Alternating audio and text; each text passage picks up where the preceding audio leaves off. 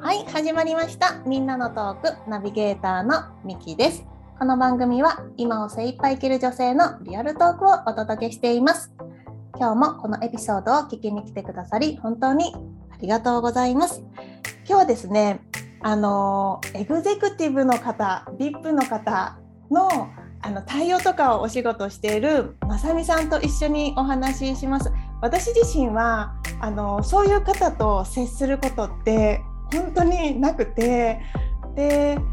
あのどんな方どんな方っていうかねそういう方ってどういうこう生活をしているのかなとかどういう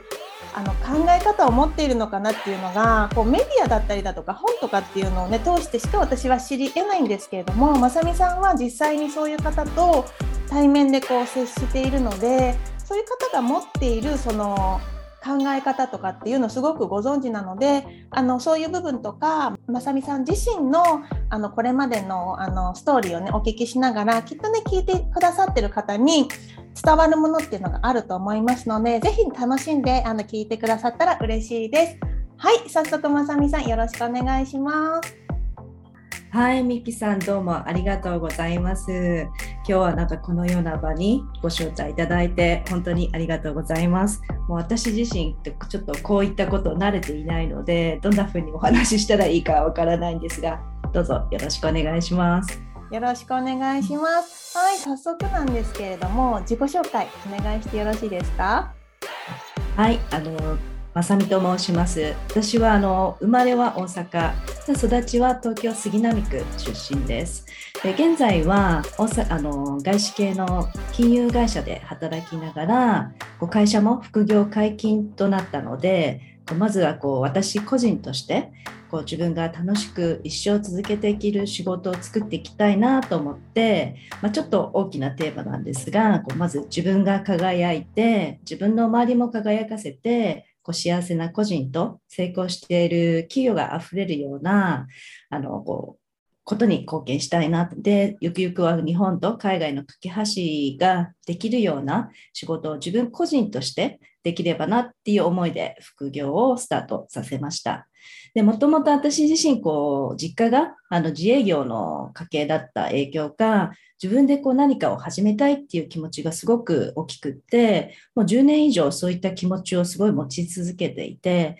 こう常に頭の中にはこういろんなアイデアが浮かんでいたんですが、こう思っているだけで、もう目の前のやっぱ日常だったりとか仕事に追われているような毎日でこう具体的に動いて具体的にこうアクション取れていなくってただこう去年から始まったコロナのタイミングをきっかけに、こういろんなことがもう全部ちょっと一度ストップしたような状態になって、それでまあいろんなことも重なり、自分自身について改めてこう考える時間が取れたので、そんな時に、あ、もうこれではいけないっていうふうにこう思い立って、でやっとその一歩の大きな一歩を踏み出せて今に至っております。ありがとうございます。あの、まさみさんのビジョン、すごく私す、素敵だなって思ってて、なんか、まずは自分が輝いて、それがこう周りにこう影響していく。なんか、私もそう思ってて、あの、誰か一人、別に、あの、一人一人が本当にすごいいいものを持ってて、それを周りにこう、こう広げていくことで社会全体も良くなるし、あの世界とかもう地球規模であのすごく良くなるってそういうこうあの広がりっていうのが持てるんじゃない持てると私も思ってて、うん、なんかすごく共感する部分があってでそのビジョンをこうねあの持つようになった経緯とかまあ、さっきね始めたいと思ってたけどなかなかこう踏み出せなかったでも今踏み出せてそのきっかけも知りたいところではあるんですけど まずはあのまさみさんがどんなねこう人生を歩んできたっていうのをねあのお聞きしたいなと思います。で、えーと、私あの少しねこうまさみさんの発信しているインスタグラムだとか、ホームページ見させてもらってるんですけれども、あの、日本の大学を卒業した後に、えっと、留学をして、で、その後、えっと、ラグジュアリーホテルっていうんですかね、5つ星 ホテルにこう、はい、お勤めになって、で、あのいろいろこう経験されてると思うんですけどまず最初に、まあ、日本の大学を出て留学したその経緯って何どんな感じだったんですか？あそうですね。なんか私自身もこう海外にこう興味を持ったきっかけっていうのをちょっと考えてみたんですけど、その海外にまず一番最初触れるきっかけだったのは幼稚園の時、私は普通にもう日本の幼学校出てるんですけれども、幼稚園の時にあのクラスメートで日本人とアメリカ人のハーフの子がいて、で、その彼女のお母さんがアメリカ人で、その彼女のお家に英語を勉学びに幼稚園の時に行ってたんですよね。それはもうなんかやっぱ幼稚園の時だったので、自分の意思というよりも、まあ私の母親があのそこに通わせてくれるようになってて、まあ、私自身そこの彼女のお家外から見ると普通の日本の家なんだけれども中に入るとすごいもうアメリカンな家でそのこう外と中に入った時の日本とアメリカのギャップをその幼稚園の時にまず感じていてあなんかアメリカってすごい面白そうってそこになんかもうとりあえず彼女のお家に英語学びに行くっていうよりもアメリカンな生活のライフスタイルに触れるっていうことがすごくその時楽しくって多分その時の幼稚園の影響がすごく大きくってこう海外日本の外の世界っていうところに興味を持ったのがきっかけです。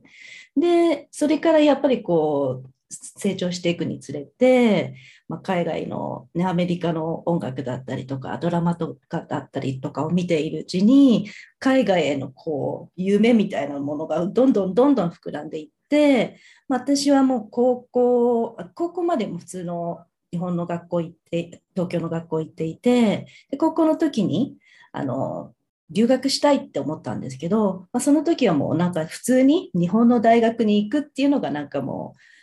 う流れ的に当たり前のような環境の中にいたので、まあ、もう大学はもう日本の大学行くっていうのが決まっていたんですけれども高校3年生の時に大学行く前にちょっとホームステイの体験をアメリカでしてそれでさらにもう実際初めてちょっと一人で行く海外でアメリカの生活に触れてなんかもう本当になんかこうもう日本とアメリカのこう大きな違いを見てあもうこれはもう絶対このなんかとやっぱり、ね、私の時代はなんかもうみんなアメリカ留学したいって結構思ってる人がいっぱいいて私もなんかもう思ってるだけじゃなくてそれは絶対実現したいなって思ってたんですよね。でそれをきっかけにホームステイス高校3年生の時にしてでもうもう次大学行くのが決まってたけどこの、まあ、どうしてもまたアメリカの大学に行きたいっていう思いを抱きつつ日本の大学に入ってで私その時も高校生の時って将来何したいのかなって全然分かっていなかったんですけどあの分かっていなかったので大学選ぶ時も何を勉強したいじゃなくて大学の名前でこう大学を選んでるような状態でだったので、大学の名前で大学を決めてしまったので、私の専攻は実は今は全然何にもできないんですけど、ドイツ文学科だったんですよね。で で、ドイツ語もそこまで興味がなかったんだけど、ただ英語以外にも何か言語を学びたいなと思ったきっかけで、まあ、たまたまそこの大学のドイツ文化科に入学することができたので入ったんですけど、まあ、大学入ってる間もそんなようなきっかけで大学に入ったのであんまりこうドイツ文学科に関して勉強する意欲が湧かずやっぱりもうアメリカの大学に行きたいっていう思いを抱きその時にもう大学卒業したらあのちょっとアメリカの大学に行こうっていうのを決めて、まあ、ね学生時代にアルバイトをして貯金を貯めてでアメリカの大学で。でその大学時代にあのアルバイトでホテルで働いていたのでそれをきっかけにあこういう世界もあるんだなっていうことが分かってでホテルでは本当にいろんなお客様と出会えて海外からのお客様にも出会えてあすごい楽しい世界だなって思ってそれがきっかけであのアメリカの大学に留学してその時あのセカンドバチュラーであのツーリホテルツーリズムマネジメントの勉強であのアメリカのアリゾナの大学に留学,、えー、留学しました。なるほど。なんか私ね今幼稚園のあの子供がいて、うん、で今まさみさん幼稚園の時のそのお友達の家庭の文化に触れてそれがきっかけで今のまさみさんがいるって思うとなんかその小さい頃のきっかけってあそこまで、ね、影響するんだなっていうのがなんかすごいなんだろう、うん、考えさせられるというか。ね、すごく大事ですよね、小さい頃の影響って。あそそこまで影響するんだ、うん、あの時にああいう経験してなかったら、私そこまでそのアメリカのカルチャーに当時は興味持ってなかったと思うんですよね。私自身はもうすごくなんかこの日本の普通の家庭とアメリカの家庭のスタイルの違いを見てすごい面白いってその時思ったんですよね。なんかもうなんかなぜかわからないけど感覚的に私結構直感タイプなので感覚的にうわ面白いと思ってそこからずっと興味持つようになりました。なので本当小さい頃の影響って大事ですよね。ねだからあのいろんな、ね、その子によって何に興味持つかってやっぱり違うから、うんね、なんかいろんなことにこう触れさせるって、ね、その子の可能性広げるためにあ大切だなってすごい今こう気づきました。うん、であのその、まあ、アメアメリアメリカですよねアリゾナって。アメリカに渡って勉強されて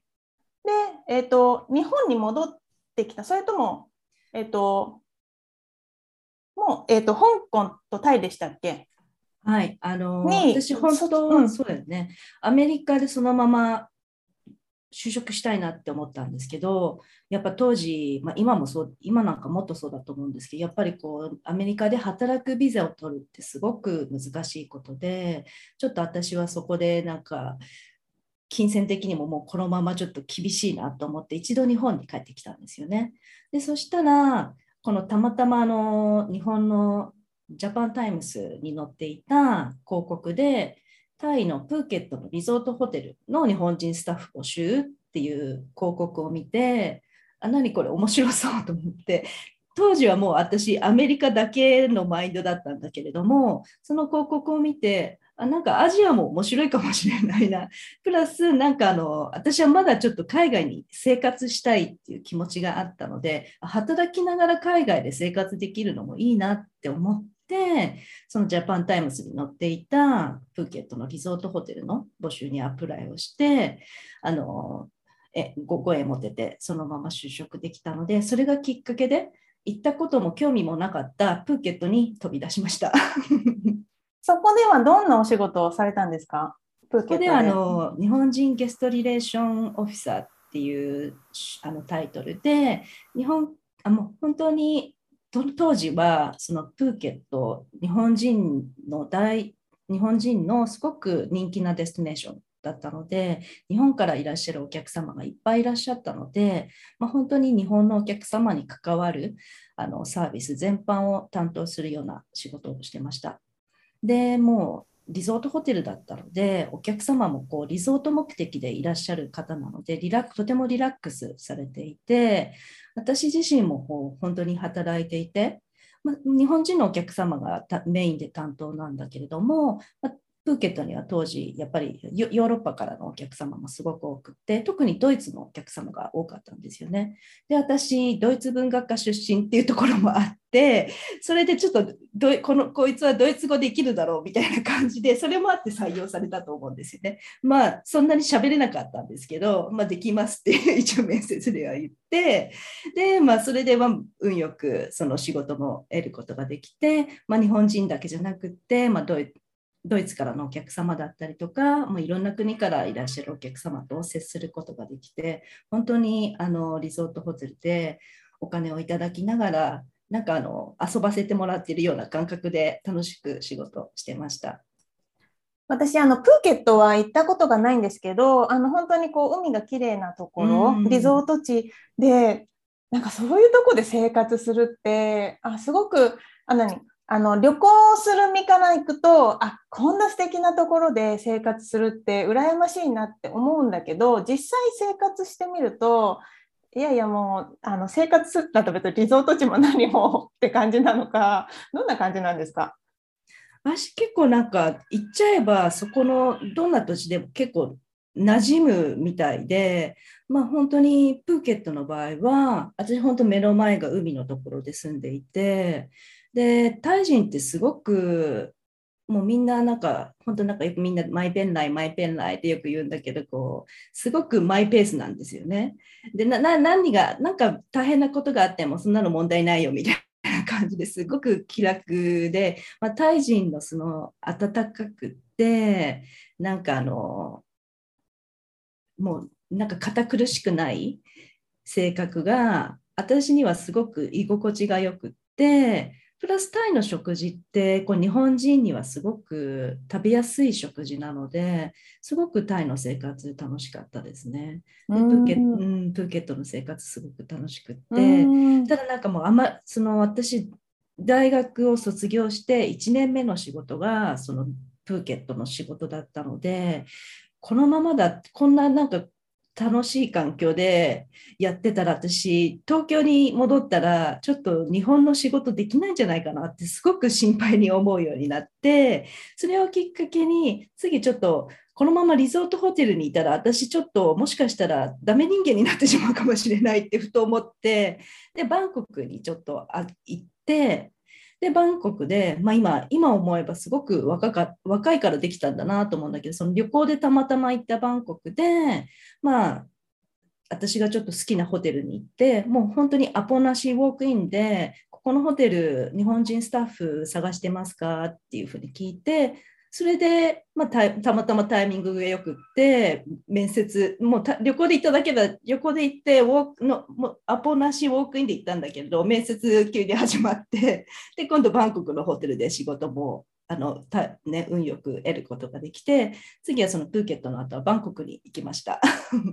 ええっと、バンコクってタイですよね？はい。そうです、ね、バンコクタイです。そうですよね。うんうんうんうん。で、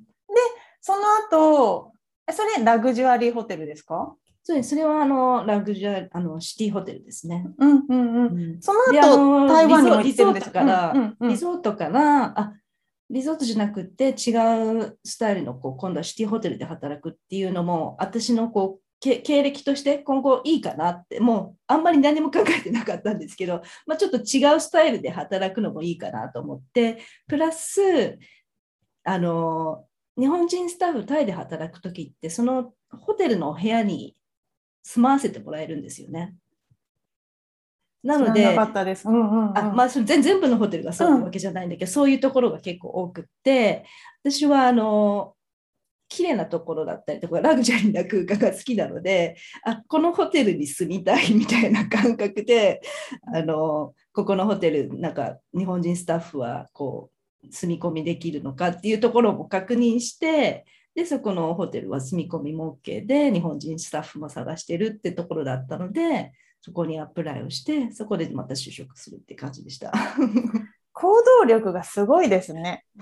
ね今思えばもう本当になんか、まあ、あんま怖いもの知らずだったのかもしれないですね20代の時は。で、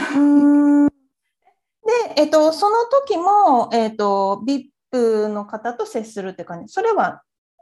タイではそうそう。その時も同じゲストリレーション、プラスコンシェルジュっていうタイトルの仕事で、まあ、主にはこう日本のお客様。で、今度シティ、リゾートからシティホテルに入ったので、まあ、バンコクの場合だとこう、お仕事でいらっしゃるビジネスマンも結構多くいらっしゃって、やっぱりこう何か取材関係で来る。まあ、タイはね、日本人のこう人気な国なのでいろんな方が本当いらっしゃってあのまたちょっとリゾートとは違う客層の日本人のお客様プラス、まあ、各各国からいらっしゃるお客様と接する機会をいっぱいいただきました。そこがきっかけで、あのね、後々、えっ、ー、と、台湾、あ、香港でしたっけ？台湾でしたっけ？香港、香港。あ、ごめんなさい。香港、香港の、えっ、ー、と、ホテルで勤められて、で、えっと、今度日本に帰ってこられてからまた別の、えっと、業界であのお仕事をされてでもそこでも VIP の方とこう接するっていうお仕事をされてきたんですよね。そうですねで私はそのプーケットバンコクのホテルで働いて、まあ、そのタイタイで知り合ったあのお友達をきっかけに香港のホテルでも働くきっかけをいただけて、まあ、香港のホテルは私がこうなんかホテルが好きになったきっかけとなるあのホテルだったんですよね。すごくあの写真を見て、あ、このホテルすごい素敵だなって昔から思ってたところで、それそのそのホテルからお友達経由で、ここのホテル日本人スタッフ探してるからどう？ってお話をいただいて、もうそれは行きたいと思って、で、それもあのお仕事いただくことができて、で、そこでお仕事をして、で、そう、私はホテルがすごく20代の頃は好きで、もうこのままずっとホテルマンをやっていくのかなって思ってたんだけれども、日本のホテル事情を調べると、すごくホテルマンのお給料て低かったんですよね。で、なんか私、その当時の私はちょっと生意気だったところもあって、こう20代でいろんなホテルで経験を積んできて、で日本のホテルに戻ると、こんなにお給料下がっちゃうのかと思って、それはすごくあのホテルに、日本のホテルに就職するっていうのがすごくネックに感じていて、で、ホテルのその経験を生かせる仕事をこう日本のところで探していてそんな時にその日本のディベロッパーの会社で住宅事業部門の中でそういう顧客サービスカスタマーサービスのスタッフを探しているっていう募集を見つけたのでそれをきっかけにあの今までの経験も使えて、まあ、業界が変わるけれども同じような仕事スタイルができるっていうところで日本のデベロッパーの会社にあの転職をしました。ですみません。話が飛んでしまったんですが、うん、まあ、日本に帰帰ろうと思ったタイミングはやっぱこうね30手前にな当時30手前だったのでこのままちょっと日本での就職経験がないとあの大丈夫かなって不安に思うようになってそれでちょっと30手前にあとプラスちょっと私のライフスタイルでもあのちょっと日本に一度戻らなくちゃいけないっていうタイミングもあったのでそれで日本で就職を日本に戻ってきました。うんなるほど。で、えーと、その海外のホテルでの経験とその、えーと、ディベロッパーでのお仕事で、えーと、またそこからいろんなあの業界のところで経験積まれてるんですけど共通してるのがその、えー、といわゆる富裕層の方あの VIP の方っていうところのそのあのお仕事サービスっていうなんなんていうんですかね、そういうの。対応？カスタマーサービスうんっていうのをされてくる中で、やっぱりそういう人たちって、まあ何、何かの、まあ、もともとそういうあの家系に生まれたからそういうあの VIP っていう人ももちろんいると思うけれども、まあ、もちろん自分のその努力でそこまで上り詰めた人っていう人の方がもしかしたらわからないですよ。多いのかなっていう中でそういう方と接してて、な私はね、接したことがないから、どんな感じかもわからないんですけれども、あのまあ、いろんな方いると思いますけど、なんか共通して何かこう、こういう方たちは、なんかこういうオーラを出してるなとか、こういうマインドを持ってるなとかっていうのありますか？そう日本その日本のディベロッパーのこのレジデンスでお仕事させていただいた時はまあ、本当に面白い世界の中で働かさせていただいてました。本当に各界の著名人、もう政界の方だったり、各界の著名人、あと、ね、あと外資系のエクスパットの方がもう本当に集まっているような場所で仕事させていただいていて、で、やっぱりお金持ちにもいろんなお金持ちがいて、もう本当におお家柄でもう代々お金持ちの方で、ご自身で本当に頑張ってきて、事業を作って成功された方。あと、その時、もうその当時こうヒルズ族っていう言葉がすごい流行ってた時期で本当にちょっと勢いで IT バブルだったりとかこう金融のバブルとかだったりで一気になんか一瞬にしてお金持ちになった人もう本当にいろんな方いらっしゃってでもやっぱり本物の成功者の方とあとなもうちょっとその時の時のタイミングでラッキーでなった人はやっぱり出ているあの人に対する対応の仕方がまず全然違うなっていうのをすごく感じました。やっぱりこうまずはこう自分が輝いていてでやっぱりその輝きですごく人にいい影響を与えている人は本当に成功している人だな。でやっぱこう一瞬にしてお金持ちになった方はまあ輝いているは輝いているんだけれどもその輝きがあんまりいい輝きに見えない こうちょっと私もうまく表現できないんだけれどもやっぱりあの本当に自分から出てるオーラっていうのは本当にあるんだなっていうのをすごく感じましたね。でやっぱりせ、ね、あの成功している方はまず自分自身のこと自分自身のメンテナンス自分自身のマインドのこともすごく大切にしてるしやっぱりそれで人とのご縁っていうのも引き寄せてるしあのやっぱりこう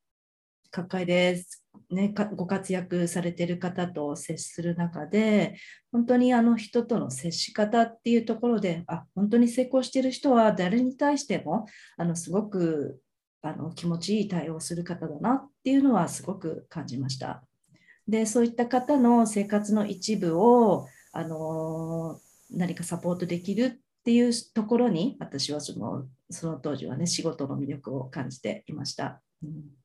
なんかこれは私のマインドブロックというかすごく卑屈なかんあの考え方になってしまうかもしれないんですけどその正解の人とかでも言ったら自分と本当にすごく遠い存在の人だと思うんですよね。でそういう人とこうお話しする時って私だったらちょっとひるんじゃうと思うんですよ。こうなんかあの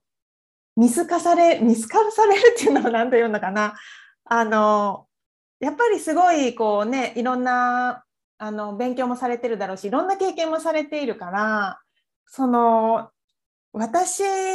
が話す言葉が相手にとってどう感じてしまうんじゃどう感じるんだろうかっていうのをすごいなんか考えちゃう。これはあの私のマインドがそこまでいってないからだと思うんですけどでもとはいえあのきっとこう名前を言えばあのみんなが知ってるような人たちと多分接してきたと思うんですけどそういう方と接する時ってまあ、簡単に言ったら緊張しないのかなって思ったんですけど、どうでした？あその辺はなんかもしかしたら私20代の頃からいろんな方と接するような仕事をしてきていたので、あんまりブロックがなく対応できてましたね。で逆に本当に素敵な方もう本当著名人で素敵な方っていうのはあの誰に対しても本当にすごくあの気持ちいい対応する方なので、そんな緊張を持たせるような感じもなかったですね。プラス、まあ、私自身もそんなにこだわってなかったっていうのがあるのかもしれないんですけれども、うん、あの本当に一緒にいて気持ちいいなって思わせてくれる方々ですね、本当に成果をされてる方は。なので、変になんか、あの構えなくてもいいんじゃないかなってなるほどね。なるほど。うん、なんかおっしゃってたみたいに、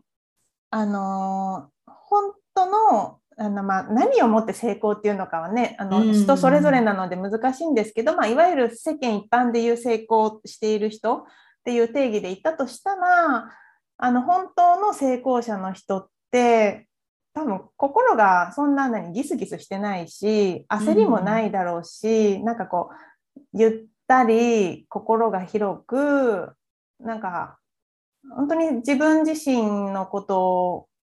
をよく知ってるだろうしだからこそ自分の何すべきこととかできることとかっていうのをこう周りにこうあのサポートしていくとかなんかそういう気持ちを持ってらっしゃるのかなっていうふうにだからこそその相手に対して萎縮させるようなオーラを出すこともないのかな。わかんないんですけど あの本当にあのななあの、ね、ラッキーでバーって言った人でこうあのもういるじゃないですか。もう俺はすごいんだぞみたいななんかそういうなんかオーラ出してる稼いでるんだぞみたいな高級車乗りましてなんかこう何ブランド品でこう身を固めてみたいなでそれに憧れるかどうか人それぞれだとは思うんですけどなんかそういう人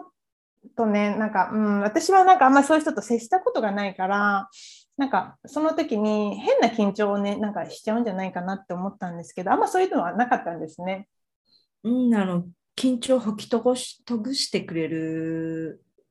と思います。うん、うん、でやっぱりね自分から発してるオーラで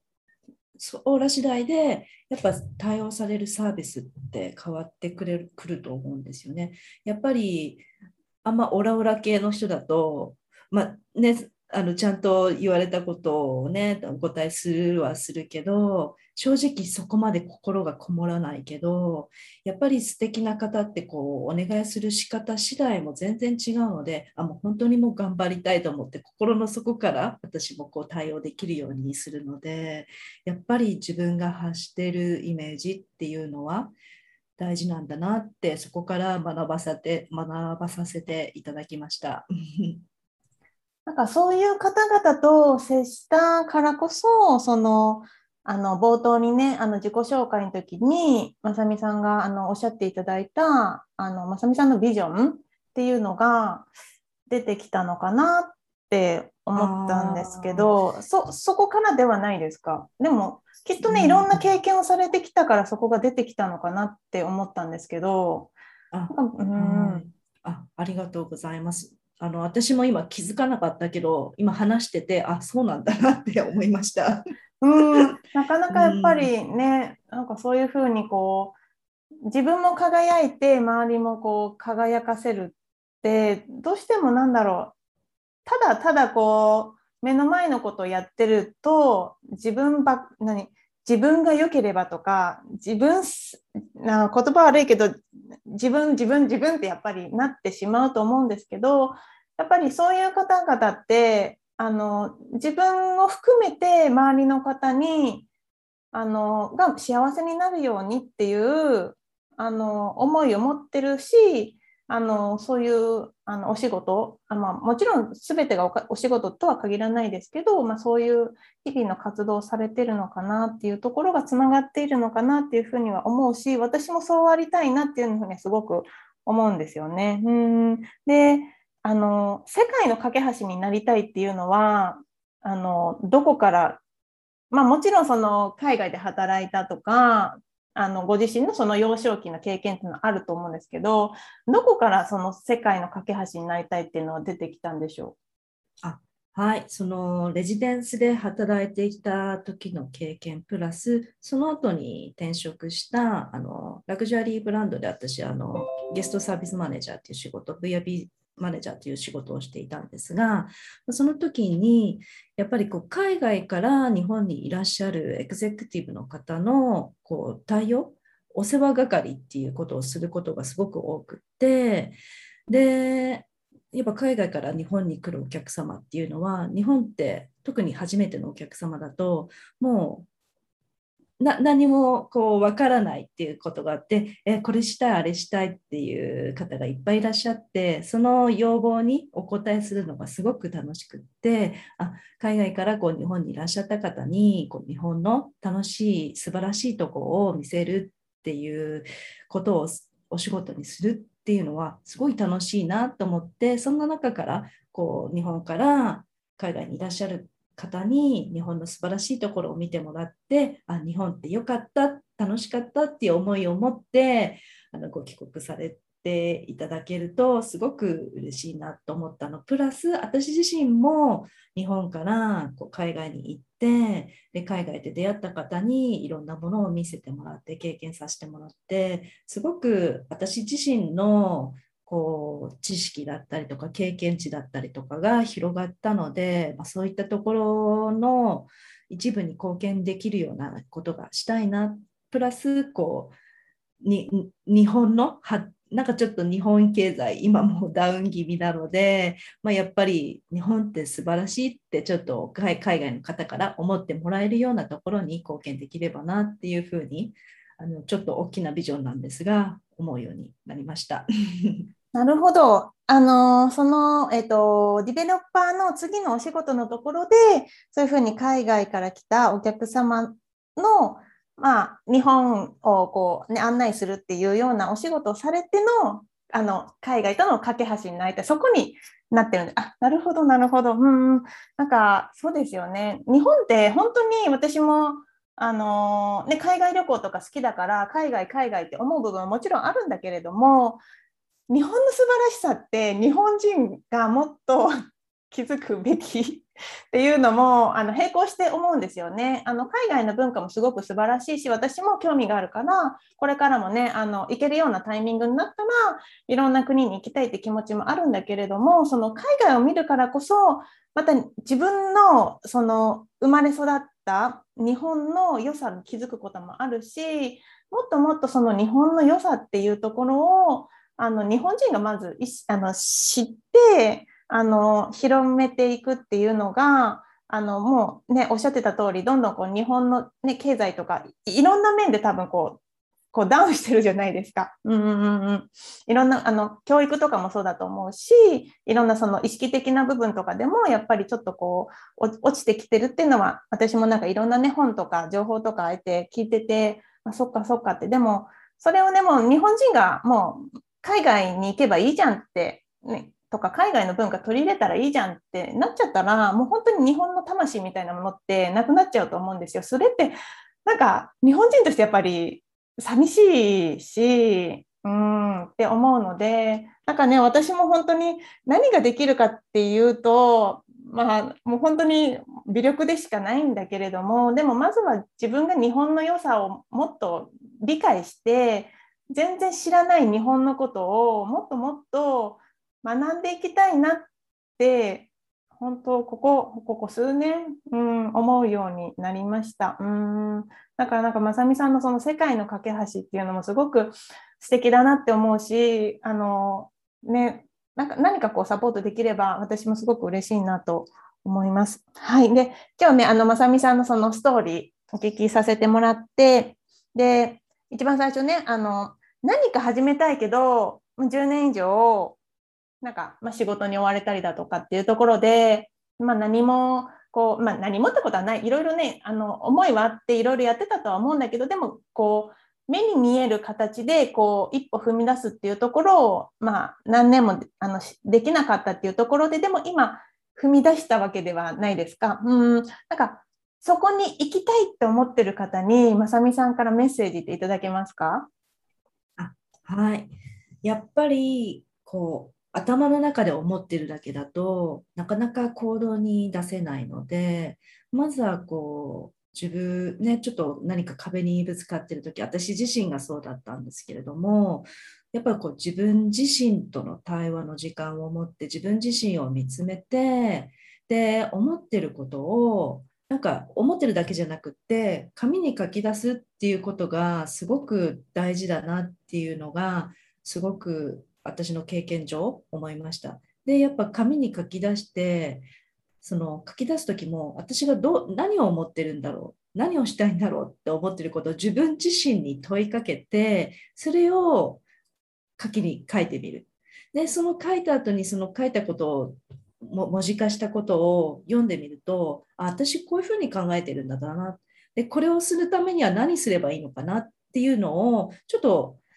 思いだったのを出してみることによってそれを見て今度その見たことによってアクションを考えるようになったのでその書き出すっていうことがすごくあのアクションを取れる一歩になるなっていうのをここ最近すごく痛感しました。そうですよね。なんか自分が思ってること考えてることって自分の中でねこうやって思ってることがなんか理解できてるようで実は何て言うの？違うというか